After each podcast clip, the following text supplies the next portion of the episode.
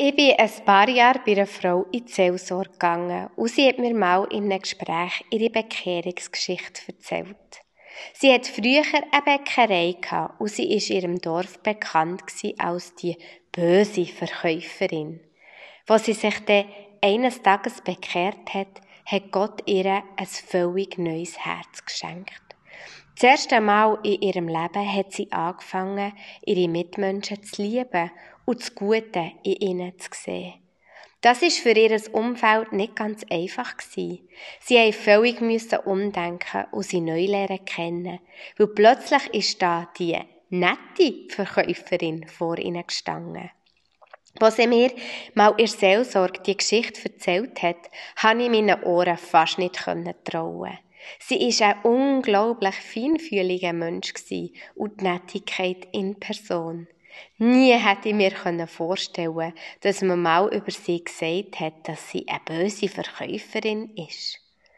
Der Saulus hat auch so eine radikale Veränderung erlebt.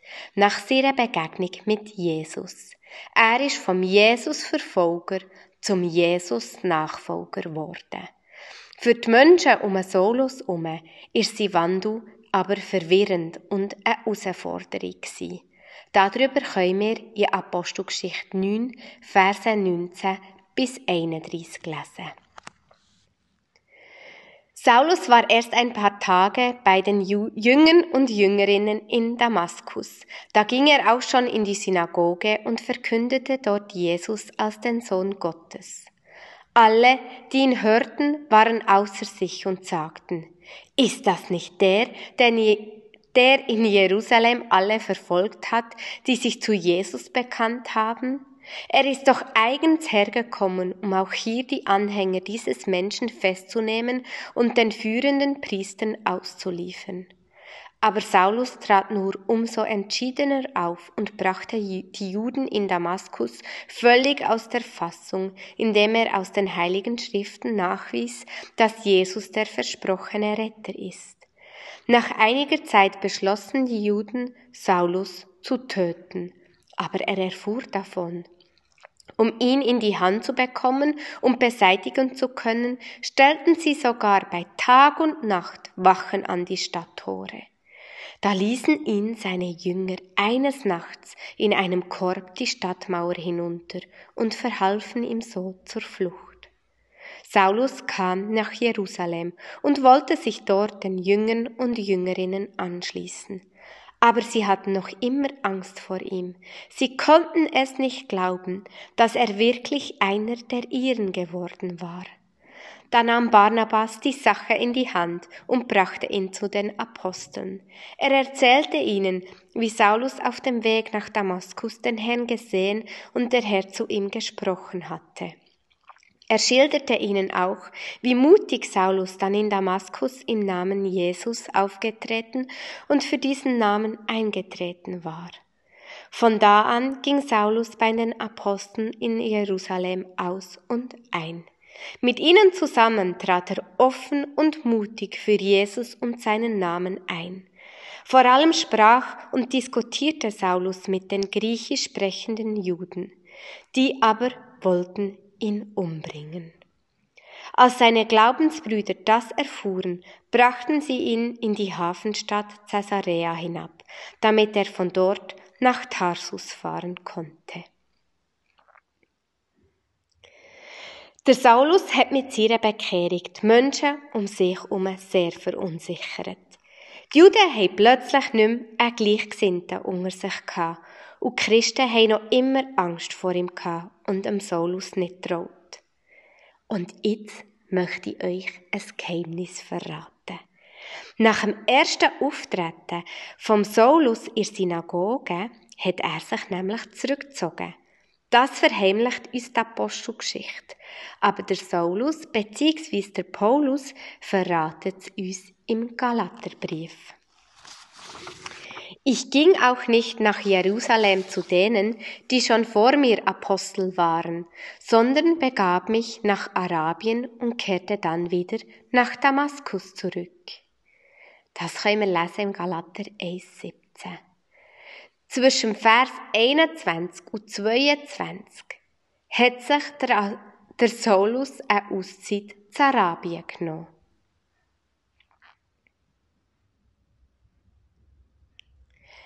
Er ist wahrscheinlich auf Arabien in die Stille gegangen.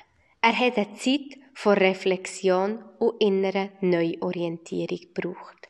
Schließlich ist seine ganze theologische Gedankenwelt aufgewühlt worden.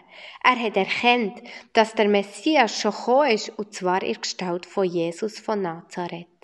Und er hat ihm die Auseinandersetzung mit der Lehre von Jesus zu schaffen gemacht, weil sie ist in so vielen Punkten anders war als die Lehre der Rabbiner.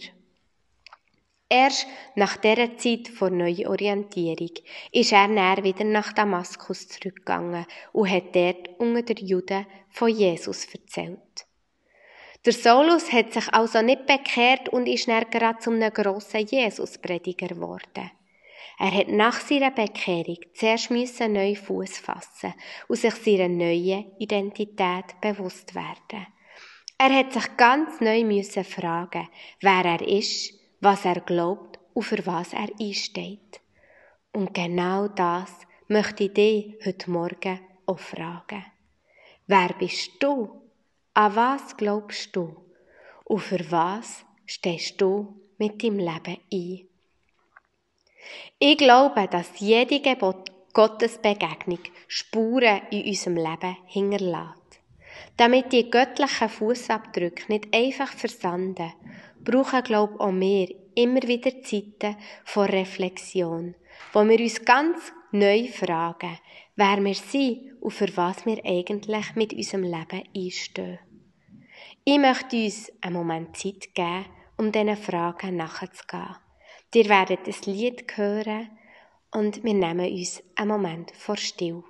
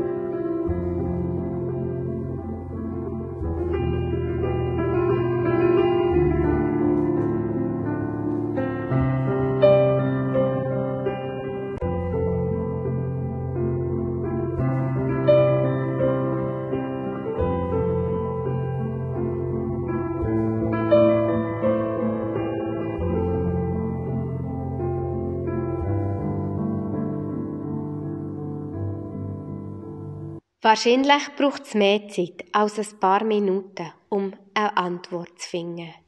Ich möchte uns darum ermutigen, uns immer wieder Zeiten zu nehmen, wo wir uns mit unserer Identität ganz bewusst auseinandersetzen. Mir hilft es immer, wenn ich dann abends in die Seelsorge gehe und mit jemandem zusammen die Fragen wälze. Zum Glück ist der Saulus erst wieder auf Damaskus zurückgegangen, wo er neuen Boden unter den Füßen hatte und sich sein Weg aus ihrer Berufung sicher war. Weil auf einmal ist der Saulus zum Verfolgten geworden. Es ist so weit gegangen, dass sie ihn gefangen nehmen und umbringen Die Menschen haben ihn ja kennt und scheinen mit ihm als Christ das Gleiche wollen zu machen, wie er mit den Christen gemacht hat. Aber der Saulus konnte flüchten und ist nach Jerusalem gegangen. Aber auch dort ist er von den Mitchristen nicht mit offenen Armen empfangen worden. Sie haben ihn noch immer als Christenverfolger kennt und haben Angst vor ihm gehabt. Es scheint so, dass die Vergangenheit vom Saulus ihn immer wieder einholt. Und wahrscheinlich kennen wir das auch aus unserem Leben. Ich glaube, auch wir haben so dunkle Kapitel in unserem Leben, die uns immer wieder mal einholen. Vielleicht sind wir nicht zu Menschenverfolger geworden. Aber auch wir haben Sachen gemacht oder erlebt, die uns anlasten und uns immer wieder einholen und manchmal auch das Leben ganz schön schwer machen können. Der Saulus schreibt dazu später in einem Brief an die Korinther. Wenn also ein Mensch zu Christus gehört, ist er schon neue Schöpfung. Was er früher war, ist vorbei. Etwas ganz Neues hat begonnen. Denn alles aber kommt von Gott. Obwohl ich sein Feind war, hat er sich durch Christus mit mir ausgesöhnt und mir den Auftrag gegeben, seine Versöhnungsbotschaft zu verbreiten.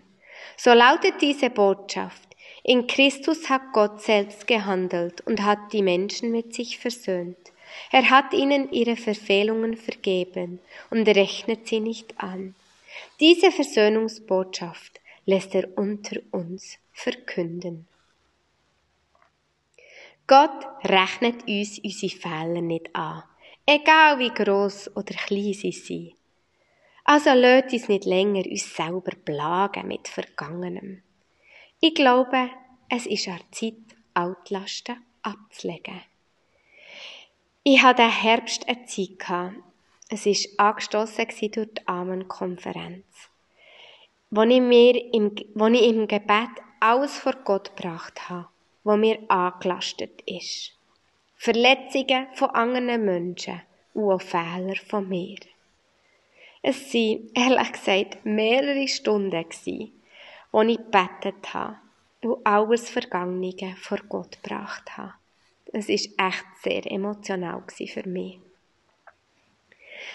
Aber ich darf sagen, seitdem fühle ich mich schon ein bisschen wie eine neue Schöpfung. Wahrscheinlich braucht ihr nicht das Gleiche wie ich. Und ich weiss auch nicht, wie der Saulus seine doch recht taffe Vergangenheit verdaut hat. Aus diesen Zielen aus dem Korintherbrief ließ ich aber heraus, dass er sich daran festgehalten hat, dass Jesus ihm vergeben hat und er darum seine Fehler und die Fehler von seinen Mitmenschen nicht mehr länger mit sich umtragen Diese Befreiung wünsche ich uns allen auch. Lasst uns loslassen, was passiert ist, und auf das schauen, was an Gutem vor uns liegt. Der Apostel Petrus sagt uns ganz am Anfang ihrer Apostelgeschichte. Du hast mir den Weg zum Leben gezeigt. In deiner Nähe werde ich froh und glücklich sein.